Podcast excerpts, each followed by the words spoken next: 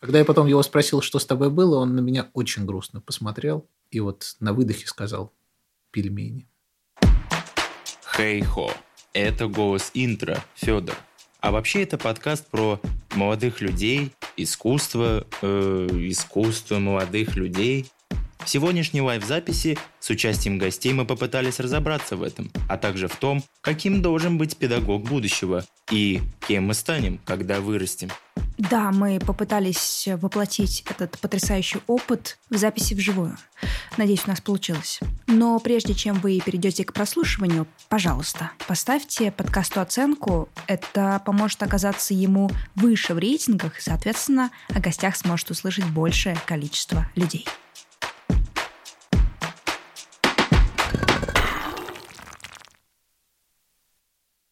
А этот подкаст очень видно. И у нас сегодня лайв-запись. И давайте, пожалуйста, поаплодируем, потому что мы здесь сегодня собрались.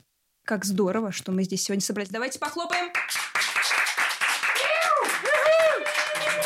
Блин, слышно было, что это все я озвучиваю. Ну ладно.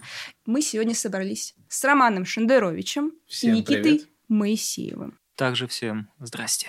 Ребята, а мы с вами уже записывались. Первые два выпуска писались именно с вами. Насколько качественно это получилось? Много вопросов. Лично ко мне, допустим, по звуку. Я поняла, что за то время, которое прошло, качество звука чуть-чуть пошло вперед. То, что с вами мы записывали, это были, наверное, такие пробные варианты. Но я надеюсь, все присутствующие, в том числе здесь, кто слушал, заметили, что чуть-чуть, чуть-чуть, ну, качество все-таки получше выходит, верно? Давайте как-нибудь отреагируем на это, пожалуйста. Да, отлично. Никит, у нас с тобой был первый выпуск. Помнишь ли ты, какие три слова ты сказал про самого себя тогда? Я вспомнил, что я говорил слово «порог», и э, остальные два слова я уже точно не помню, честно говоря. Я тебе могу сказать, это э, расслабленность, откровение и порог. А, так вот, какими словами ты можешь описать себя сейчас? Спасибо. Боже, я очень волновался по поводу э, того, что придется как-то сравнивать э, себя теперешнего и себя тогдашнего. Ну, кто бы мог подумать, что вообще такая, такая задача передо мной будет стоять, да? Тем не менее, порог мы уже перешли, расслабленности нету, я сейчас слегка напряжен. Какое там третье слово было? Откровение. Давайте так, да, откровение оставим, а порог, э, в общем, третье слово будет косяки. Вот так. Мы обиваем пороги и косяки. Слушай, ну достойно, хорошо. Ром, э, какой песней ты сегодня себя опишешь? Это хороший вопрос. Что-то современное? Наверное, что-то из Абы. Да, у меня современность 60-х, 70-х. Я бы сказала, сколько Роме лет, но это, да, это подкаст но все никто равно не не поверит, видите. да, конечно. Не знаю. Какой-нибудь The Winner Takes It All.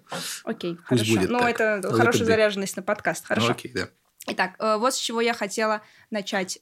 Я на самом деле практически каждый выпуск думаю, как бы мне подправить свое описание подкаста на площадках, в которых я его транслирую. И у меня вариаций много. То ли это молодые люди, то ли это искусство, то ли это молодые люди в искусстве, то ли это что-то неочевидное. И я все время играюсь этими понятиями. И, по крайней мере, для сегодняшнего дня подобрала более точную формулировку. Я думаю, что это подкаст об искусстве, рассказываемое молодыми людьми. Наверное, первое, что бросается при прослушивании или первом просмотре подкаста, это искусство. Перформанс, документальное кино. И за ними стоят какие-то молодые спикеры. И вот молодость в моем подкасте достаточно важна. Я, как мне кажется, беру на себя роль исследователя такой молодой декаты людей от 20 до 30 лет, которые сейчас, на свой сегодняшний момент, могут своим языком рассказать об искусстве, которым они занимаются.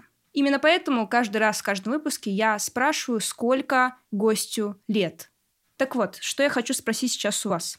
Что такое молодежь? Это кто такие?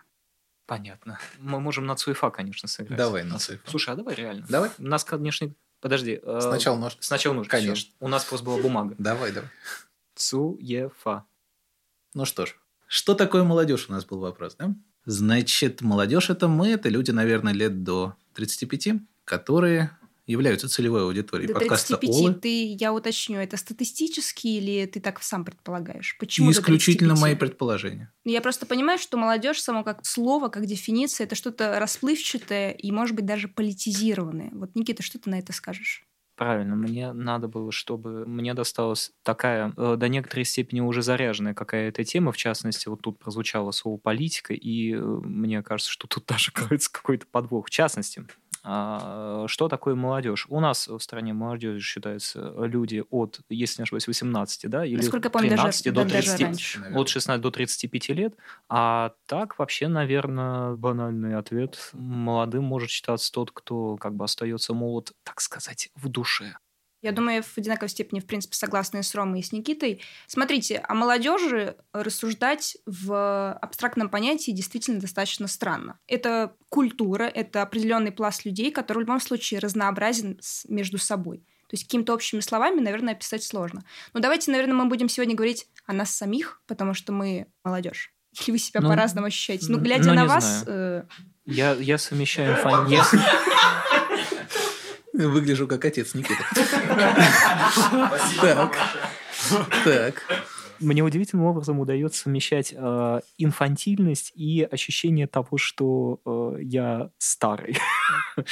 Как это странно не звучало. Я хочу подхватить этот пассаж, потому что, мне кажется, одна из черт нашего поколения, уж давайте говорить, может быть, и о поколениях, мы люди, пусть будет так, только что закончившегося 20 века, мне кажется, молодежь — это еще о некоторой амбивалентности. Это когда ты чувствуешь себя действительно уже достаточно взрослым для того, чтобы делать взрослые штуки, и достаточно детским для того, чтобы играться и не упрекать себя в этом. Как вы думаете?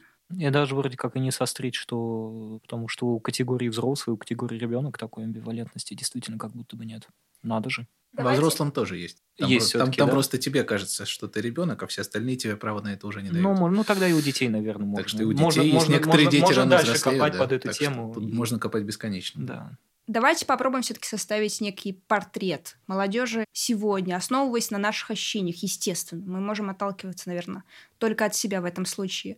А, Ром, что думаешь, что сейчас присуще поколению нашему? Вот людям 24 лет в среднем сейчас. Которые живут в России или которые живут везде. К сожалению, которые живут в. России. К сожалению, да. Что имеем, то имеем. А, так. Ничего смешного. Так вот, значит, э, напомни, пожалуйста, вопрос. У меня вылетело из головы. Отличный. Просила, да, Хорошо. какие черты на твои? Значит, э, портрет молодежи. Ну, молодежь, она, мне кажется, всегда во все века более социально активна, что в России, что нет. То есть есть какая-то энергия для того, чтобы делать что-то, что приносит больше удовольствия, чем ресурсов. Никит, какие черты сейчас присущи молодому человеку? Не знаю, сейчас вот я вроде как есть такая байка о том, как американский сенатор обращается, ну, там на какой-то предвыборной кампании, а, обращаясь к народу, зачитал высказывания э, людей возраста постарше, их высказывания о молодежи. В основном там молодежь ругали, говорили о том, что они не уважают старших, э, не уважают истории и так далее и тому подобное. Вот, в, э, в конечном итоге, после зачитывания каждого из таких мнений о молодежи, сенатор признался, что он э, зачитал там мнение Синеки, Сократа и представителей глубокой седой древности. Поэтому на самом деле с полной уверенностью говорить о том, чем отличается молодежь сейчас, наверное, даже компетенции э, не имеет, пожалуй, никто, потому что те, кто постарше, будут так или иначе сравнивать с собой и э, выискивать что-то положительное и, соответственно, в более отрицательном ключе сравнивать с этим временем то, что происходит сейчас. Молодежь будет себя, соответственно, как-то обелять, а объективно Объективность вообще интересная штука.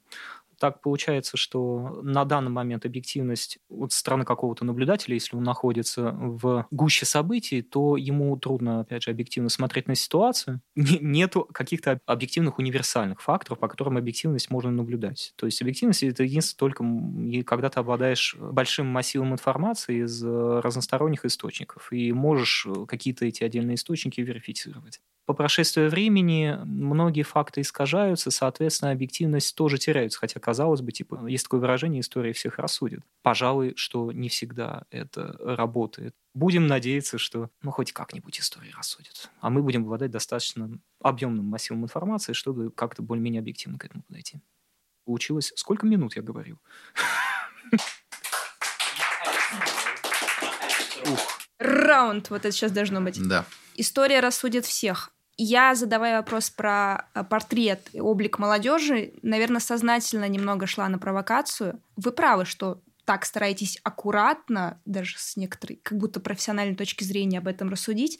Но давайте поговорим немного о себе. Ром, вот какие черты ты в себе замечаешь, присущие тебе сейчас как молодому человеку? Ну, учитывая, что мне 26 лет, я все еще студент, и третий год как официально работаю, то я, наверное, под определение молодежи подпадаю более чем полностью. Вот основное, что делает меня принадлежащим к страте молодежи, это, наверное, то, что я все еще не знаю, кем я буду, когда вырасту. Я не знаю, может, кто-то из Надеюсь, вас знает. когда я вырасту, я стану березонькой. Это пока все, что я знаю. Это мое представление. Глубоко. Для себя основное, наверное, это то, что я все еще задаю себе этот вопрос. Кем я стану, когда вырасту? Ответа пока нет. Мне хочется какую-то уникальность найти в нашем поколении. Вот уж извините, Никита действительно был прав, и Рома, по-моему, тоже по касательной проходился, что сейчас мы, конечно, наверное, проделываем неправильную работу, судим себя сейчас и тех людей, которые находятся на вот этом отрезке молодости. Конечно же, спустя какое-то энное количество времени мы можем как-то об этом судить. Но мне все равно очень хочется попробовать в этом разобраться. Может быть, мы более э, эмпатичны, может быть, мы, у нас более развит эмоциональный интеллект, может быть, на самом деле, знаешь, что мне еще хочется обсудить? Помните, было такое субкультуры? Они есть до сих пор. Ну, тех, которые были тогда, наверное, все-таки Есть, вроде как. Верните мой 2007. Ну, тогда это было актуально, да? Все, что мы тогда видели, встречали, эмо, скинхеды, панки. Сейчас э, это не так живо, насколько мне кажется. Есть действительно такая тема касаемо того, что в нулевые, в 90-е субкультуры еще существовали, сейчас как таковых этих субкультур нет, ну или они стали, так или иначе сошли на нет. То есть они стали тенью былого величия. Дело в том, что да, вот эту идею я читал на порталах типа Мелонож, если кто-то наверняка знает. Мелонож — это не одно Мелонож. слово. Нажа- Нажамел. Многомяч. Вроде как есть, была, по крайней мере, какая-то причина того, что эти субкультуры были, а потом их не стало. Может быть, от того, что внезапно, почему называют их сытыми нулевыми, да, после бесславных и явно не сытых 90-х, возможно, от того, что появилась возможность как-то себя проявить с нарождающейся, опять же, интернет-культурой, которая все еще при этом не знаю, как это называется, культура сарафанного радио, когда еще и во дворе можно было мяч погонять, и там, не знаю, на лавочке посидеть, пообсуждать там сплетни, а не ВКонтакте базарить. Дура перед. Кстати. В моем пузыре, в моем поле видимости действительно э, субкультуры пропали. У тебя есть что добавить на этот счет, Ром? Да, у меня, наверное, есть что добавить. Я и согласен с Никитой, и не согласен. Действительно, в нулевые, наверное, большинство известных таких мейнстримных субкультур, они исчезли, типа готов, эм и так далее. Они исчезли, рискну предположить, Значит, исчезли они в основном благодаря распространению интернета, потому что интернет – это такой э, инструмент, хорошо унифицирующий людей. То есть э, у всех появляются некие общие сериалы, которые все смотрят благодаря Netflix, да? Все эти стриминговые сервисы тоже людей, людям позволяют общаться на тему просмотра какого-нибудь, какой-нибудь «Игры престолов», да? Вот человек в Индонезии смотрел «Игру престолов» и в Москве смотрел. Ощущение закрытости. Да, по да пропадает вот это ощущение пузыря. Но в то же время появляются другие пузыри. Вот, например, я так понял из э, того, что говорил Никита, что сейчас субкультур он вокруг себя не видит. Да? Но Никит, я рискну предположить, Никит. что Что они, Толкиенисты – это субкультура. что они преобразовались. Отличный вопрос. Никита, отвечай. Отвечай. Толкинисты — это субкультура? Вариант ответа. Вариант А. ответа. А, Да. Б, да. Да. Эх, э, Правда, это субкультура старая, не современная. это, да? это субкультура очень старая. Да, но она до сих примерно- пор жива. А Эма и Готы, они просто выросли. А, а в возрасте, а, а в возрасте, во, как ни странно, да, а в возрасте, понимаешь, в возрасте 35 лет странно ходить на кладбище, да, и вот это все вести себя как условный год, да, романтизировать это все. А вот э, представлять, что ты эльф, это не так стигматизируется обществом. Ты чуть-чуть предвосхитила мой вопрос. Что все-таки пришло нам сегодня на место субкультур? Вокруг чего мы сейчас объединяемся? Мне кажется, ты правильную тенденцию сейчас выявил насчет... Вокруг интереса. Насчет, э, Конечно. да, стриминговых сервисов и прочего. Может ну, быть, стриминговые давайте- сервисы, они скорее дают возможность что-то обсудить. Это не то, что они прям вокруг себя культура. Вот. Нет, есть, конечно, э, фан-сообщества да, различные, но они же не вокруг стриминговых сервисов образуются, они вокруг их продукции. Образуется. Слушайте, давайте так. э, Я где-то видела и- историю о том, что а, люди в комментариях под видео на Порнхабе обсуждают, какие шторы классные висят. Так. А еще просят, Как- Какой там плохой ремонт. просят Да. друг у друга совета по, Давайте я приду сделаю там. да, по ремонту. точно слесарь? по, по ремонту автомобилей, и мне кажется, это вполне себе субкультура, которая собирается на определенной площадке. Пожалуй, слишком мелко. Но, опять же, э, в ходе того потока мыслей, который я выдал на этот вопрос, кстати, я так и не ответил. Вопрос же был в том, есть ли какие-то действительно отличительные черты у нашего поколения. И в итоге мы это свели все это на рельс субкультуры. Нет, просто смотрите, мне есть что сказать на самом деле. Наверное, может быть, я здесь буду в таком случае авангардом спикерства Окей. в этом вопросе. Про что я хотела сказать. Смотрите, что пришло на место субкультур? Вокруг чего мы объединяемся? Мне кажется, люди, молодые люди стали во многом терпимее. Мы сейчас, возможно, объединяемся вокруг социальных проблем. Например, экология, различные меньшинства, политические взгляды, политические события. А разве это что-то новое для нашего поколения? Мне кажется, мы стали осознаннее. Я хочу вас спросить, на самом деле, повысилось ли гражданское самосознание у молодежи? Есть такая опасность, что если повысилось, то это скорее э, иллюзия. Пока кажется, что это скорее что-то культокарговое.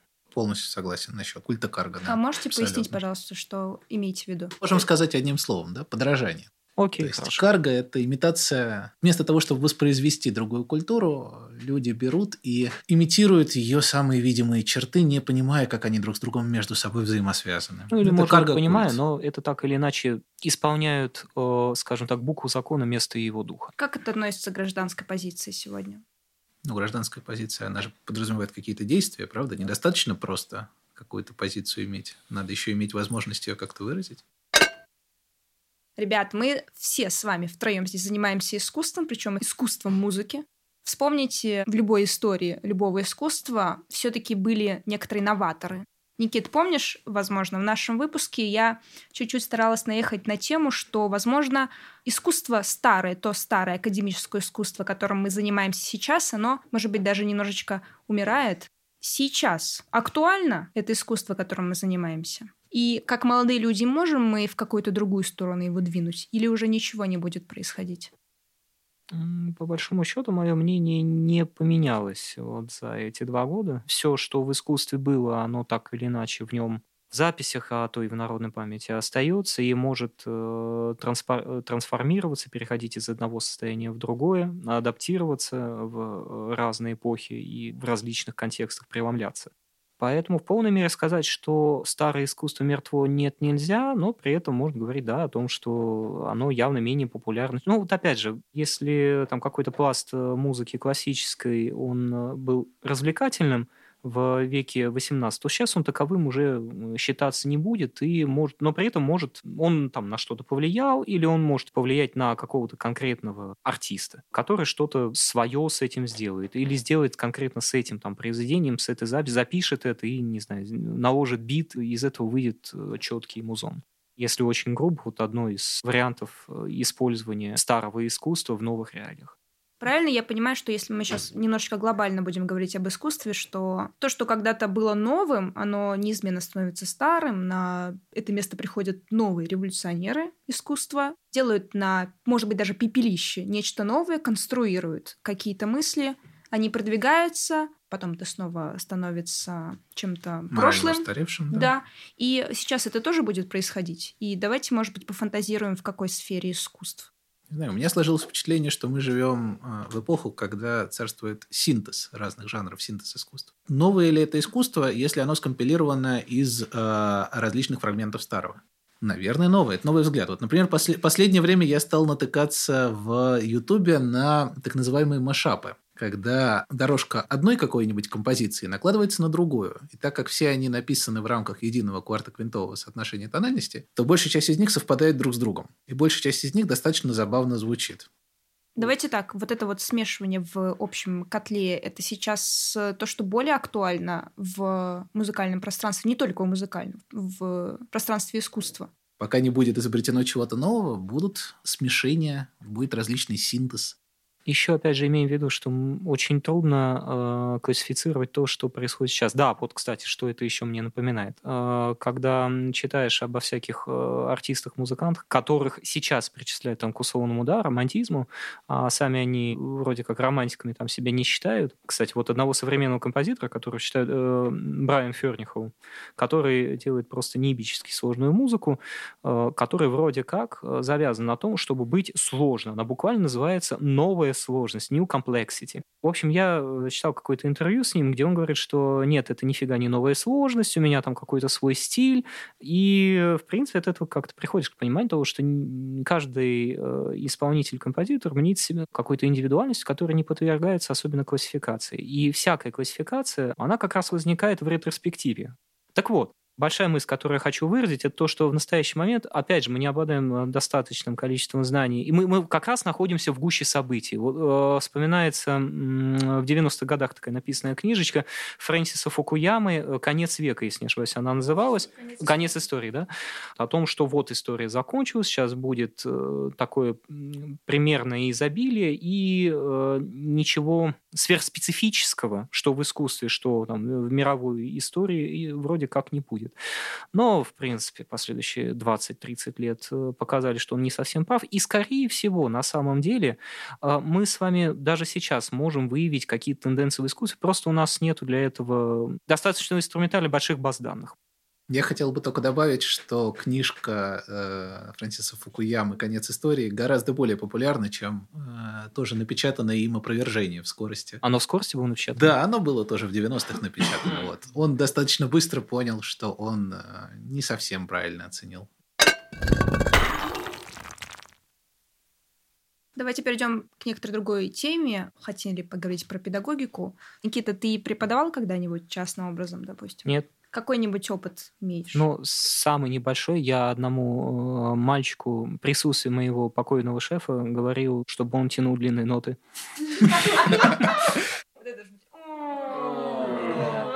Ну, не знаю, я его постоянно спрашивал, ты устал, ты устал? И вот когда он сказал, что он уже начал... Про педагогику. Ром, мы с тобой преподаем в раздельных школах, но в, в школах разных школах, да. музыкального образования хочу, чтобы вы сейчас пофантазировали учитель будущего. Это вообще кто? Что нового может принести наше поколение? Ну, тут же сначала надо определить, кто учитель прошлого, да? В чем образ учителя, от которого мы отталкиваемся? Давайте я вам такую затравку дам, а вы будете говорить мне, ок это или нет, права я или не права. Давай. Учитель прошлого – это авторитарная личность, которая требует послушания, которая из десятилетия в десятилетие повторяет старые заученные ритуалы, старую заученную информацию. Непререкаемый авторитет. Который ставит себя выше, выше любого ученика. То есть, грубо говоря, они выстраивают вертикаль, да? А мы прям за горизонталь все-таки или все-таки за диагональ, да? Чтобы чуть-чуть сбоку, чуть-чуть вроде рядом, но... Какими учителями вы хотите себя видеть? Учителем, к которому ученик идет э, не как на каторгу, а все-таки как для какого-то более приятного времяпровождения, для, на приятную каторгу для меня лично работа педагогом – это работа про выстраивание отношений первую очередь. Таки какими должны быть отношения? Давайте говорить про индивидуальный порядок, про э, ученик-учитель э, как единица к единице. Во-первых, ученик это субъект или объект? А как у вас, Ольга? Абсолютно точно субъект. Аналогично. Потому что э, ученик должен, должен быть участником процесса. Он не может э, работать э, в режиме, в рамках которого он не, ничем не управляет, не принимает никакие решения. То есть, например, я своим детям авторитарно выбираю первое произведение и демократично даю выбрать второе из авторитарно предложенных мной. Но все-таки даю выбрать. Если кому-то нравится джаз, замечательно. То есть такие горизонтальные или... Диагональные. Диагональные. Если совсем горизонтальные, ты для него совсем не авторитет. А вот если диагональные, когда ты вроде рядом, да, вроде можно и обратиться по любому вопросу, но и ты обладаешь вот каким-то пререкаемым, наверное, но все-таки авторитетом. Но я правильно понимаю, что все-таки должна присутствовать сейчас э, в школах как бы среди молодых педагогов немного новая модель педагога. Это то ли куратор, то ли где-то как тьютер. То есть не тот преподаватель, о котором можно было говорить лет 30-40 назад. Наверное, Это действительно больше, да, диагонально настроенный да. человек. Диагонально настроенный. Никита. Я просто более пессимистично настроен вообще к профессии преподавателя. Очень трудно оставаться действительно объективным тьютором. Все-таки стоит также понимать, что ученики... Я просто не знаю, на самом деле. Может быть, действительно иногда следует э, использовать метод кнута, может быть, даже чаще, чем это принято сегодня. Даю вам право забить меня камнями за эти слова фигурально так или иначе существует профессиональное выгорание, возможно, оно существует не у всех, но почему-то мне казалось, что, что это очень э, общая тенденция, в принципе, в любой в профессии, а в такой трудной, как педагогика, тем более. Поэтому, возможно, вот этот учитель старой формации, склонный к авторитаризму и какой-то непреклонности к большему использованию метода кнута. В общем, к такому есть опасность скатиться всегда по мере э, профессионального выгорания. Особенно вот если, ну, сколько лет человек может существовать и э, преподавать. Хотелось бы добавить, что процесс выгорания там в первую очередь не от преподавания, а от бюрократии. А от бюрократии. Конечно. Ну и это тоже, да. Ром, я хочу тебя о таком спросить. В чем сейчас ты не очень хорош как педагог? А, слушай, ну, как минимум, мне не хватает компетентности для некоторых методов обучения специфических. Вот у меня, например, есть девочка, которая незрячая с рождения. Если говорить про что-то, имеющее значение для большего количества педагогов, а, то, наверное, мне не хватает следования дедлайнам. Я имею в виду дедлайн в виде а, зачетов. То есть ты с ребенком готовишь полноценные два произведения, прям хорошо так играешь. И тут бац, и надо сдавать какой-нибудь технический зачет. Никит, у тебя есть какое-то непопулярное мнение насчет педагогики? Может быть, нужно бить детей? И женщин, женщин, детей. Потому что я красавчик, да? Потому что я сильнее, они не могут сдачи дать мне. А давайте вот так, смотрите, э, мы, мы все тактильно должны взаимодействовать с детьми, мы должны им что-то подправлять, руку или, ну, как-то голову можешь приподнимать, если человек в частности, играет на музыкальном инструменте, нужно ему с ним взаимодействовать. Для вас ок или не ок спросить у ученика, а нормально, я, я сейчас тебе ручку подправлю, все в порядке? Обязательно. Ты это каждый раз делаешь? Конечно. Ну, потому что большая часть моих э, учеников это ученицы. Я бы на месте их родителей нервно реагировал. Лучше сказать, чем Лучше не сказать, всегда конечно. проговорить, чем не проговорить. Знаете, я об этом знаю, но я этого не делаю. Я не знаю, почему. Мне, для меня как будто бы это неестественно, хотя я понимаю, что это действительно правильно. Просто спросить у маленького растущего человека, прости, пожалуйста, я сейчас до тебя дотронусь. Но это его личные границы, соответственно, спрашивать обязательно. Мне кажется, это тоже нововведение и нововведение нашего поколения. Принимать э, ученика, во-первых, не сверху вниз, во-вторых, э, принимать его субъектность и говорить о том, что это тоже человек, это не просто ребенок, с которым можно делать и лепить из него все что угодно. Ну, меня подобным спрашивала моя 70-летняя на момент моего обучения в музыкальной школе учительница по общему фортепиано. Она же не била меня указкой, что «Рома, ты неправильно держишь руки». «Можно я тебе поставлю?» И так далее. Повсеместно ли это было? Вот в чем вопрос. Или Повсеместно это... лет сейчас? Пожалуй, что нет. Спросить человека, можно ли я положу твою руку, э, мою руку на твою, вот это разве было распространено? Тебя спрашивали, когда ты учился? Меня никогда не спрашивали. Вопрос нарушения личных границ – это тема тоже очень обширная, и тоже, которую можно обсуждать практически бесконечно, и посвятить этому еще 15 подкастов. Давайте просто я завершу вот чем. Очень важно. Мы сказали про личные границы с учеником, как педагоги. Я думаю, важно сказать, что мы должны спрашивать в том числе, как сейчас себя чувствует ученик, говорить с ним об эмоциях, замечать, во-первых, чувствует ли он что сейчас или нет. Как вам кажется? В первую очередь надо спрашивать про то, как он себя действительно чувствует, потому что у меня был один весьма специфический случай, когда ребенка вырвало на уроке. Он, к сожалению, не успел выбежать из кабинета, а в кабинете, к сожалению, не было ни одного окна, а до прихода уборщицы было три часа. Вот, поэтому с тех пор я, когда ребенок хоть немножко бледнеет, я его спрашиваю, как он себя чувствует. Когда я потом его спросил, что с тобой было, он на меня очень грустно посмотрел и вот на выдохе сказал «пельмени».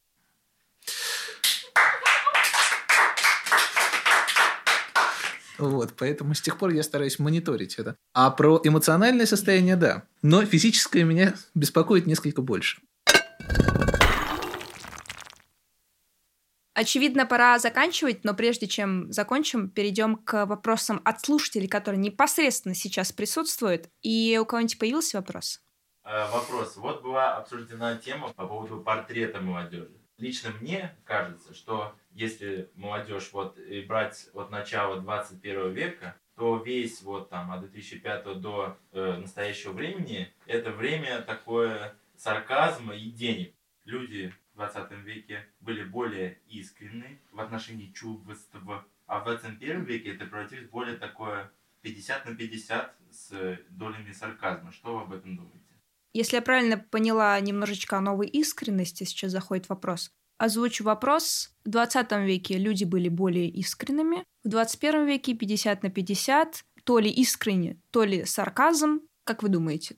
Есть такое слово транспарентность, да? Значит, 21 век – это век прозрачности, век транспарентности. Мы больше знаем про то, что думают другие люди, потому что другие люди привыкли вести свои социальные сети, то есть мы знаем и что человек делает, и что он думает в это время, или что он хочет, чтобы другие думали, что он думает в это время. Но в любом случае сейчас есть инструментарий, который позволяет э, людям делиться тем, что с ними происходит. Этого инструментария у поколения наших родителей нет, наверное, поколение наших родителей все-таки уже было. В 90 интернет-то тоже был, пусть он был гораздо беднее нынешнего. Но вот у поколения наших бабушек и дедушек его точно не было. Значит ли это, что они были менее честны в плане своих чувств э, или более честны? Нет, не значит. Как по мне, просто сейчас стало гораздо больше видно отношение людей к самим себе. И уж если говорить про то, как люди свои чувства выражают, то то же самое поколение сейчас имеет доступ к современным средствам распространения информации. Так что я не соглашусь. Мне кажется, вопрос в инструментарии, а не в людях. Люди все те же. Но мне кажется, здесь, в принципе, большое поле для дискуссии, большое потому что, поле. может быть, я не, не особо согласна с тем, что в 21 веке люди более искренние, потому что, может быть, мы склонны показывать то, что хотели бы сами в себе видеть, чем искренне открываться. Это, это наверное, это тенденция... Уже, это, это разговор про то, насколько люди сейчас более склонны к рефлексии. К рефлексии. Возможно, но опять же, у меня нет статистики на руках. Еще вопрос есть? Ну, такой вопрос, Никита. Хочешь ли ты вообще быть педагогом когда-то, и каким педагогом ты себя видишь? Вопрос Никите. Хочет ли Никита быть педагогом, и если да, то каким педагогом он себя видит?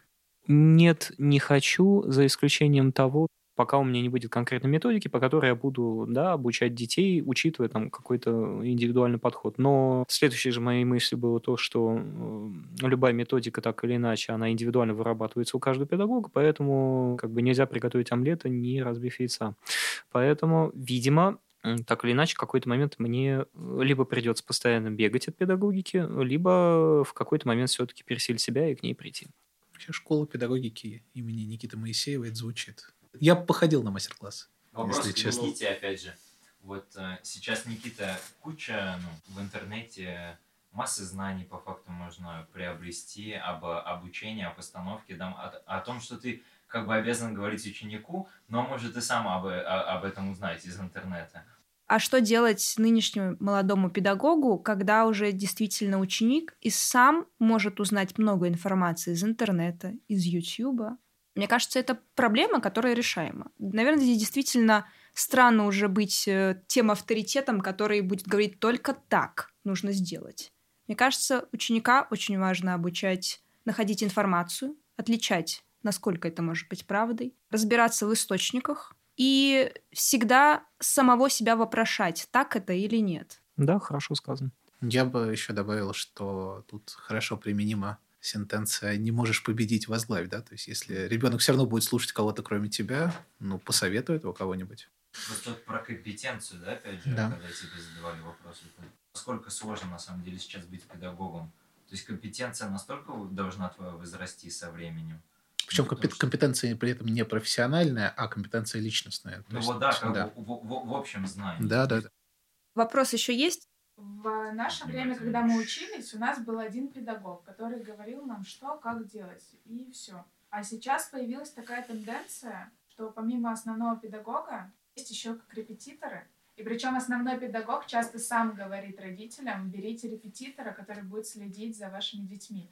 Так вот, как по-вашему, это нормально или нет? Ну, то есть мы сами работаем чаще, часто. Вот я, например, работаю репетитором для таких детей. Но норма это или нет? Я был в обеих постасях. У меня есть мальчик, который в Ижевске, мы с ним по скайпу занимаемся. И недавно мне в друзья добавилась э, его учительница. во ВКонтакте. Она ничего не написала, но я сразу понял, что она все поняла.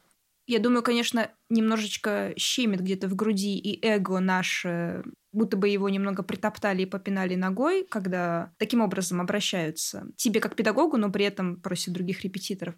А если все это убрать, то мне кажется, это хороший правильный подход правильный подход, но надо еще понимать, что твоя роль, когда ты репетиторствуешь, э, вот как в помощь основному педагогу, ты совсем по-другому работаешь с ребенком. У тебя нет цели провести вот стандартный урок, что ребенок приходит к тебе, страдающий на тебя смотрит. Вот когда ты приходишь к ребенку домой, все проходит, вот есть такое слово лайтово. Ребенок такой, сначала такой подходит, а я сегодня в школе то-то, то-то, то-то делал. И это всегда у всех, правда? Потом ребенок такой, а может мы поиграем? И ты такой, наконец-то, может мы и поиграем? А, вот. И тут начинается представление, потому что дома ребенок намного более расслабленный, чем в музыкальной школе. У него есть цель кайфово провести время. Получается, а это, это хороший прием для того, чтобы ребенок как бы раскрепощался и учился с разных точек зрения смотреть на свою игру. Да, опять же, если ты учишься у двух педагогов, ты как минимум видишь два разных метода, потому что вероятность, что два педагога преподают одинаково, она невелика. Спасибо большое сегодняшним нашим спикерам. Хочу еще раз напомнить, что по правую сторону от меня сидел Роман Шендерович.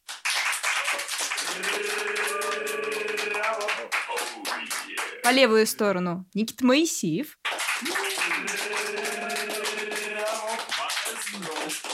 Спасибо вам, что вы пришли. Это правда очень важно, что мы смогли сегодня проговорить важные вещи.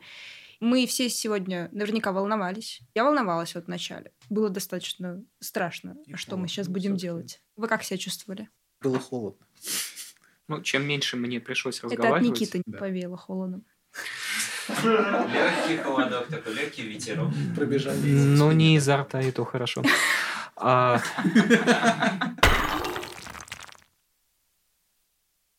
Навалил кринжа, так.